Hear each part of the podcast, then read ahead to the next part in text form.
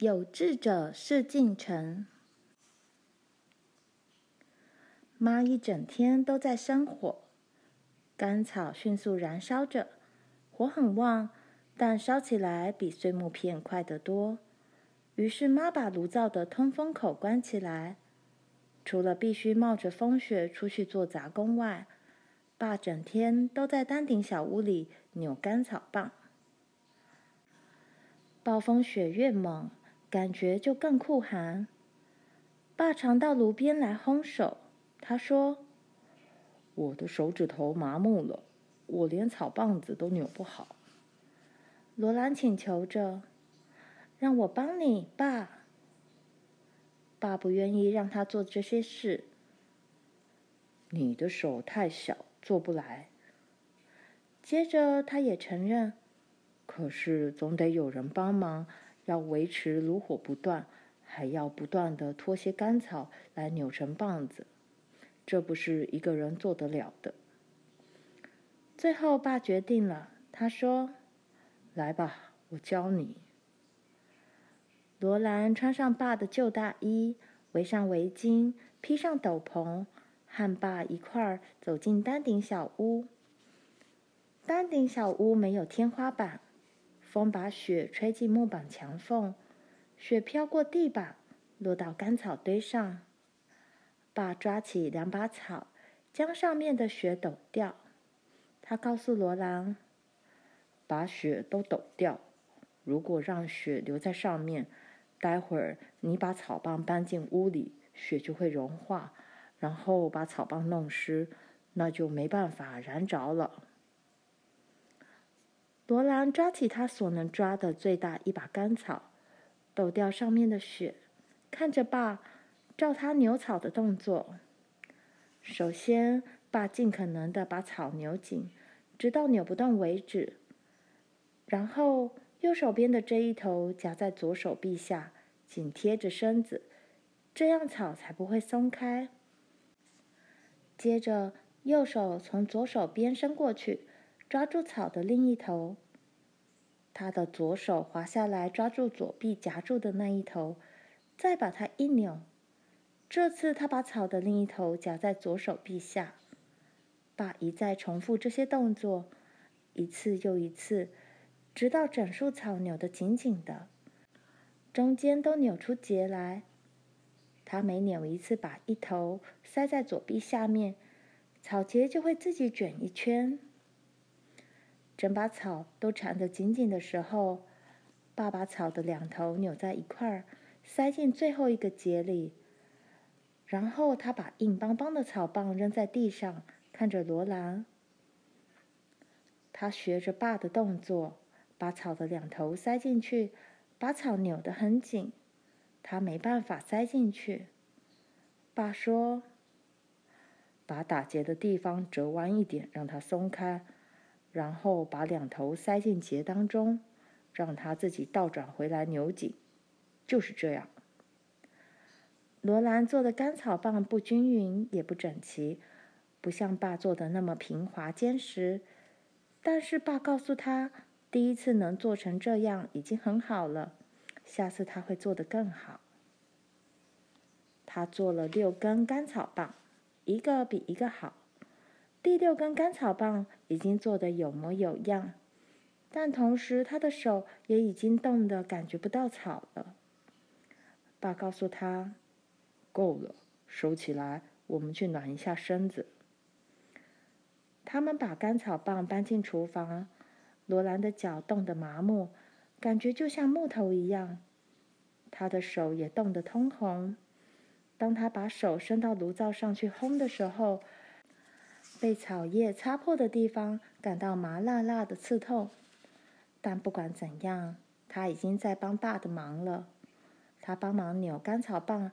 让爸有足够的时间把全身烘暖，然后再回到寒冷中去扭更多的干草棒。那两天，罗兰都在帮爸扭干草棒，妈维持着炉火不断，玲玲则帮忙照顾葛丽丝以及家事。他们的午餐有烤马铃薯、白萝卜泥配胡椒和盐。晚餐时，妈把马铃薯剁碎，放在烤箱里加热，因为他们没有油去炸马铃薯。不过这些食物又热又好，而且还有很多茶和一些糖。第二天吃晚餐时，妈说：“这是最后一条面包，我们需要一些面粉了。”查尔斯。爸说：“等这场暴风雪一过，我立刻就去买，花再多钱也要买。”玛丽说：“用我上学校的钱，爸。”三十五元两角五分可以买到所有我们想要的面粉。妈说：“真是爸妈的乖女儿，玛丽。但是我希望我们不必动用你上学校的钱。面粉的价钱得看火车什么时候来而定。”妈问爸，爸说：“是的，他们是根据这个来定价钱的。”妈站起来，在火里加了一根干草棒。她把炉盖掀开，一道红火色带烟的火光冒了出来，暂时把黑暗驱退。但随即，黑暗又再度降临。暴风雪狂野的呼叫声在黑暗中似乎更响、更近了。妈在那儿动脑筋：如果有一点油，我就能弄出灯光来。在我小时候还没听说过有这种新奇的煤油之前，照样有灯光的。爸说：“对，生活实在太进步了，每件事情都改变得太快。铁路、电报、煤油、煤炭炉，这些东西虽然很好，问题是大家太依赖它们了。”早晨，风依旧呼啸。在结了厚霜的窗外，雪仍然旋转飞舞。但是到了中午，一股强风从南方笔直吹来，这时太阳也出来了，天气非常冷。罗兰在丹顶小屋时，感觉雪在他脚下发出挤压的声音。爸过街去买面粉，他去了好一会儿，回来的时候，他肩膀上扛了一袋谷物。他让袋子“咚”一声滑落到地上。爸说：“你的面粉在这儿，卡洛琳。也许应该说是代替品吧。这是小麦，是怀德兄弟饲料店剩下的最后一袋小麦。商店里都没面粉了。银行家鲁斯今天早晨把最后一袋面粉买走了。他付了五十块钱，等于半公斤一块钱。”妈倒抽了一口气，“我的天啊，查尔斯！这种价钱我们买不了多少面粉，所以让鲁斯买去也好。我们现在不如学学怎么煮小麦吧。到底怎么煮呢？用水煮？”妈说，“我不知道，查尔斯。我们好像没有什么东西可以配着小麦吃。”爸说，“可惜这里没有磨坊。”妈说：“我们有磨子。”他伸手到碗橱顶上取下咖啡磨来。爸说：“还真有呢，我们来看看怎么用。”妈把这个小小的棕色木盒子放在桌上，她把磨柄转了转，把磨盘里剩余的咖啡粒都磨出来，然后她把那个小抽屉拉出来，倒干净，小心地擦了一遍。爸把小麦袋子打开，磨子上面的黑铁漏斗可以装半杯小麦。妈把漏斗关好，然后她坐下来，把木盒子放在两膝之间夹紧，开始握着磨柄转。磨子发出磨东西的声音。妈说：“磨小麦就像磨咖啡一样。”她朝那个小抽屉看了一下。磨碎的麦子已经变成扁扁的一团，妈说：“但是也不像咖啡，小麦没有烘烤过，里面还有很多水分。”爸问：“你能用那个做面包？”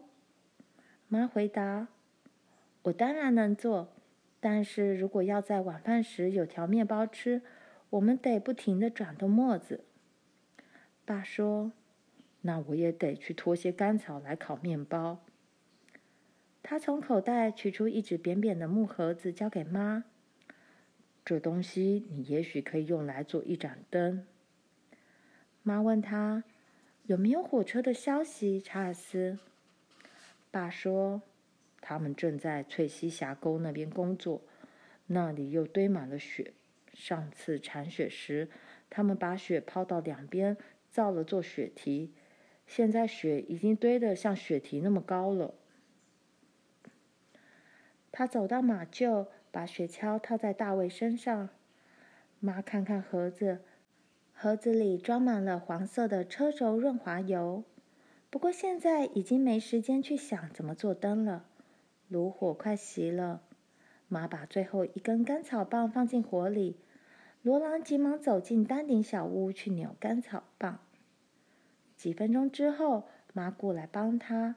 妈说：“玛丽在磨小麦，我们必须扭许多干草棒，让炉火烧下去。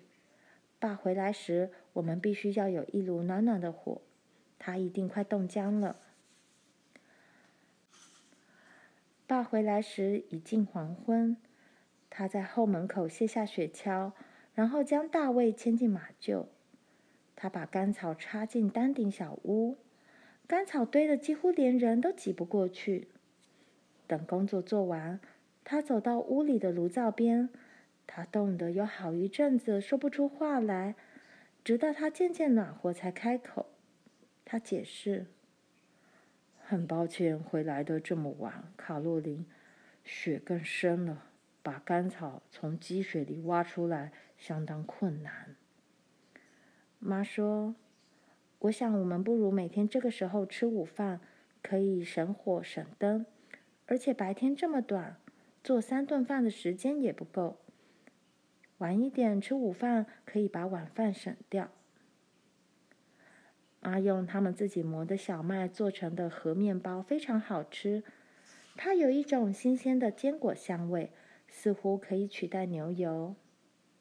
爸说：“我看你又在用酸面发酵了。”妈说：“对，我们不需要酵母或牛奶，照样可以做出好吃的面包来。”爸说：“嗯，有志者事竟成。”他又拿了一个马铃薯，在上面撒些盐。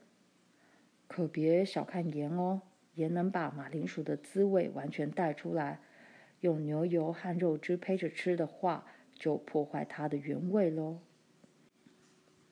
罗兰顽皮地说：“别在茶里放糖，爸，你会尝到茶的真正滋味。”爸向他眨眨眼，他回答：“一杯热热的好茶可以把糖的味道带出来，小甜酒。”接着他问妈。你用车轴润滑油做灯做的怎么样了？妈告诉他：“我还没有时间呢。等我吃过饭后，我要做一盏纽扣灯。”爸问：“什么叫做纽扣灯？”妈说：“等着看吧。”等爸去做晚间的杂工时，妈叫玲玲去把她的碎布袋拿来。他取出盒子里的一些车轴油，擦在一纸旧碟子上面，然后剪了一小方块印花布。玲玲，你在纽扣袋里给我找一颗纽扣。玲玲从前头寒冷的房间里把纽扣袋拿来。哪一种纽扣啊，妈？妈说：“哦，爸的旧大衣纽扣。”他把纽扣放在方块布中央，把周圆的布拉起来包在纽扣上，然后用线把纽扣周围缝紧，将印花布四个角向上扭，变成一束逐渐变细的布条。接着，他在印花布上涂了一点车轴油，将它放在碟子上的车轴油里。他说：“现在我们等爸回来。”罗兰和玲玲赶在暮色中把碗碟洗好。等爸进来的时候，天已经黑了。妈说：“查尔斯，请给我一根火柴。”他把纽扣灯的尖端点燃，一点小小的火焰在闪耀跳动，慢慢变亮。它燃烧得很稳定，热度融化了车轴油，布把油引上去，让它燃烧发光。这股小小的火焰就像是黑暗中的烛光。爸说：“你真了不起，卡洛琳。它只是小小的一点光，但是却改变了一切。”爸在炉火上烘手，低头看看那一小堆扭好的干草棒。他说：“我扭草不需要灯火，现在我们需要更多干草棒，这些不够用到明天早晨。”他走出去扭干草棒，罗兰从玛丽手中接过咖啡磨子，不停地转动小磨柄会使手臂、肩膀非常痛，所以他们必须轮流磨。用小磨磨麦非常慢，他们必须整天不停地磨，才能磨出足够烤一顿面包的面粉来。妈脱掉葛丽丝的鞋子，在炉灶边把她的脚烘暖。然后脱下她的小衣裙，换上睡衣，再用放在炉边椅子上已经烘暖的披巾把它包起来。妈说：“来吧，玲玲，如果你暖和了，现在我要把葛丽丝放在床上跟你一块睡。”妈把葛丽丝和玲玲包在披巾里，连同热熨斗一起塞进被窝。然后妈走下楼，她说。